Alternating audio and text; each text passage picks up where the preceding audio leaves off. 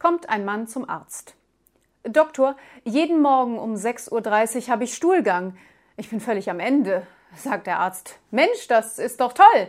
Andere brauchen Abführmittel. Der Patient, ich wach aber erst um 8 auf.